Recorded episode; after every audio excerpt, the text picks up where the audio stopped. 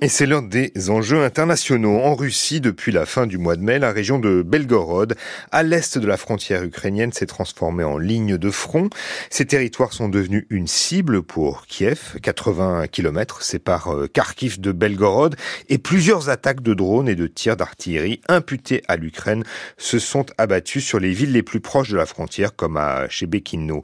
Plus à l'ouest, fin mai, un bataillon de, de combattants venus d'Ukraine, notamment des Russes opposés à Vladimir Poutine est parvenu sans difficulté à pénétrer le canton à Graïvoron lors d'une incursion qui a provoqué la mort de plusieurs personnes et qui a fait grand bruit. Enfin, plusieurs attaques de drones ont visé des villes bien plus éloignées de la frontière comme un quartier euh, périphérique de Moscou à la fin du mois de mai. Alors comment ces offensives sont-elles perçues par l'opinion publique russe? Affectent-elles leur insouciance et leur sentiment de sécurité? Divisent-elles l'opinion sur le bien fondé de la guerre menée par l'armée russe Ukraine Eh bien, pour répondre à ces questions, nous sommes ce matin en ligne avec Anna, Anna Colin-Lebedev. Bonjour. Bonjour. Vous êtes maîtresse de conférence à Paris-Nanterre, spécialiste de l'Ukraine et de la Russie post-soviétique. Anna Colin Lebedev, les incursions ukrainiennes se multiplient, je le disais. Vendredi même euh, dernier, il y, a, quelques jours, une attaque de drone à Voronezh, où, euh, donc euh, vraiment en territoire russe. la région de Belgorod, je le citais aussi, est devenue le théâtre d'affrontements entre Russes et Ukrainiens. À quel point la population russe est-elle informé euh, sur ces incursions? Est-ce que les images circulent sur l'ensemble du territoire russe? On a effectivement un certain nombre d'informations qui circulent, mais force est de constater que du côté du pouvoir, on minimise l'impact de ces attaques et que ce message est plutôt reçu 5 sur 5 par la population. Ne vous inquiétez pas, il se passe des choses effectivement, nous sommes en guerre, mais euh, rien n'est inquiétant. Cependant, il ne faudrait pas s'arrêter à cette image mmh. et euh, ne se dire qu'il n'y a aucun impact. L'impact est à de multiples niveaux. Il est au niveau des élites euh, régionales et centrales, il est au niveau de, de la population également, mais euh, il y a des phénomènes qui sont moins visibles. Mmh. Mais est-ce que ces attaques ont été vécues comme un choc par les populations? Et a priori oui, hein, pour ce qu'on en sait ici. Et à qui le pouvoir central avait quand même promis que la guerre resterait loin? Alors, au, niveau des populations des régions frontalières, bien évidemment, le choc est là. Hein. On a des vidéos qui circulent sur les réseaux sociaux où les habitants s'inquiètent euh, et en appellent euh, au pouvoir local et au pouvoir central. Euh, la guerre est effectivement arrivée sur ces territoires. mais cependant, ce qui leur arrive, je pense, reste très très loin pour, euh, pour, pour d'autres régions de la Russie. Hein. Ici, euh, je pense que plus que la taille, mmh. ce, qui, euh, ce qui a un impact en réalité, c'est ce que les habitants observent autour d'eux. Hein. Et quand, quand on est dans, une, dans une autre région que la région frontalière, eh bien, la guerre continue à paraître loin et je dirais les médias et les pouvoirs locaux s'attachent à maintenir une communication qui redonne, qui confirme les habitants dans la l'impression qu'il ne se passe pas grand-chose. Hum. Et justement, que font les autorités russes pour euh, justement, euh, euh, est-ce qu'il, en fait, plutôt, pardon, est-ce qu'il vaut mieux observer ce qu'ils font et ce qu'ils ne font pas plutôt que d'essayer de, d'essayer de décrire ce que les Russes pensent? Et là, je parle des autorités. Bien évidemment, à mon sens, aujourd'hui, pour comprendre ce qui se passe en Russie, il faut regarder qui agit, qui n'agit pas, quelles sont les pratiques, mhm. plutôt que de s'arrêter aux déclarations, par exemple, rassurantes, ou encore aux déclarations patriotiques de la population. Hein. Ça, on est, les, les, pratiques sont beaucoup plus riches d'enseignements. Alors moi, je distinguerais pour ce qui est des autorités, les autorités centrales et euh, les autorités régionales ou locales, notamment dans les régions qui ont été, euh, euh, qui ont été la cible de ces attaques. Au niveau central, il y a un point qui me paraît absolument central on a euh, souvent euh, eu cet argument disant voilà Vladimir Poutine, le Kremlin euh, mobilise la population contre la guerre, enfin contre contre l'Ukraine dans la guerre et, et met, je dirais, la guerre au centre de la vie politique. Cependant, ce qu'on observe, c'est, je dirais quelque part, la logique contraire, c'est-à-dire que après une une phase de mobilisation qui a été extrêmement intense, notamment au moment de la mobilisation militaire où mmh. des hommes russes civils ont été envoyés contre battre, eh bien, le pouvoir fait plutôt le choix de la démobilisation, qui correspond grosso modo à ce qui était fait avant. Ne vous inquiétez pas, tout est sous contrôle, il ne se passe pas grand-chose. Et lorsqu'on interroge par exemple Vladimir Poutine sur ses attaques localisées sur le Kremlin, sur les régions frontalières, eh bien il part dans les discours qui lui sont désormais euh, coutumiers sur le euh, l'histoire euh, de, de la Russie et de l'Ukraine, sur l'artificialité de l'Ukraine et sur sa manipulation par l'Occident. Donc ça, c'est au niveau central. Mais il y a quelque chose de très intéressant à observer au niveau local, mhm. dans la mesure où aujourd'hui, les gouverneurs des régions, euh, en, réalité, l'ensemble des, des gouverneurs des régions russes ont été très activement impliqués dans la guerre et les gouverneurs des régions qui se retrouvent de fait sur la ligne de front, eh bien, je dirais, ils sont porteurs de toute la responsabilité de euh, de contrer ces attaques. Mmh. Euh, l'une des choses que nous avons vues dans les dans la région de Belgorod, par exemple, c'est que euh, face aux attaques et aux, et aux destructions de, par exemple, d'habitats, eh bien, le le pouvoir local s'est retrouvé seul, le pouvoir régional s'est retrouvé seul, et ça a été au gouverneur d'être en première ligne, à la fois pour rassurer les habitants, pour organiser euh, d'une manière ou d'une autre la défense, pour organiser la reconstruction, euh, pour avoir, pour être l'interface de la de la population.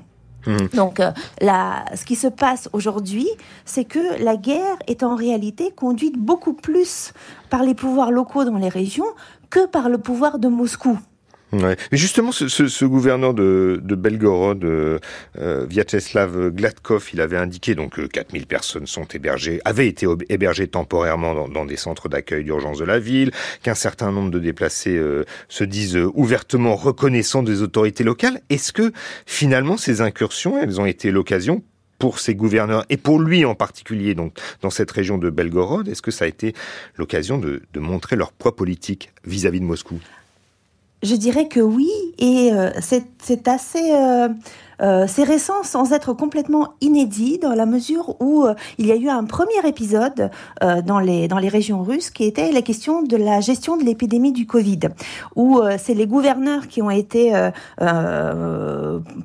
qui ont été rendus responsables et qui ont qui ont porté tout le poids des décisions souvent impopulaires qu'ils avaient à prendre pour contrer la pandémie et le Kremlin, eh bien je dirais, n'avait pas de rôle à jouer et donc aucun aucun reproche ne pouvait lui être fait.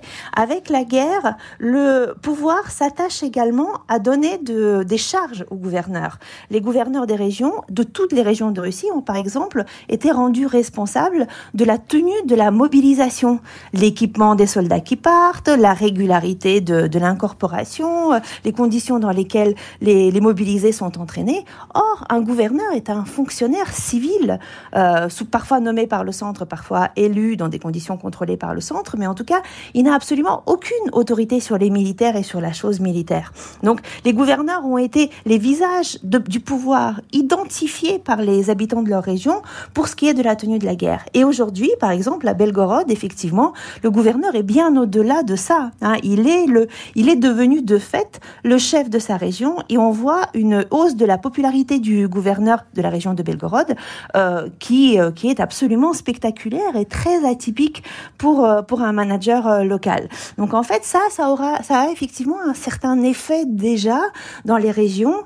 Euh, on, on, on, peut se dire que dans certains scénarios de transformation politique de la Russie, eh bien, les gouverneurs cesseraient d'être tout simplement des managers loyaux euh, vis-à-vis du Kremlin, sans que je, ne suis pas en train de dire qu'on a des mouvements sécessionnistes qui vont apparaître où les gouverneurs vont chercher mmh. à prendre le pouvoir, mais disons l'équilibre est en train de changer. Mmh. Mais est-ce qu'ils sont même carrément critiques à l'égard du pouvoir central ou quand même, ils s'inscrivent dans, la ligne euh, rhétorique du Kremlin les gouverneurs sont d'une part extrêmement dépendants du Kremlin. Hein. Sans le soutien du Kremlin, euh, ils, disparaissent de la scène politique eux personnellement.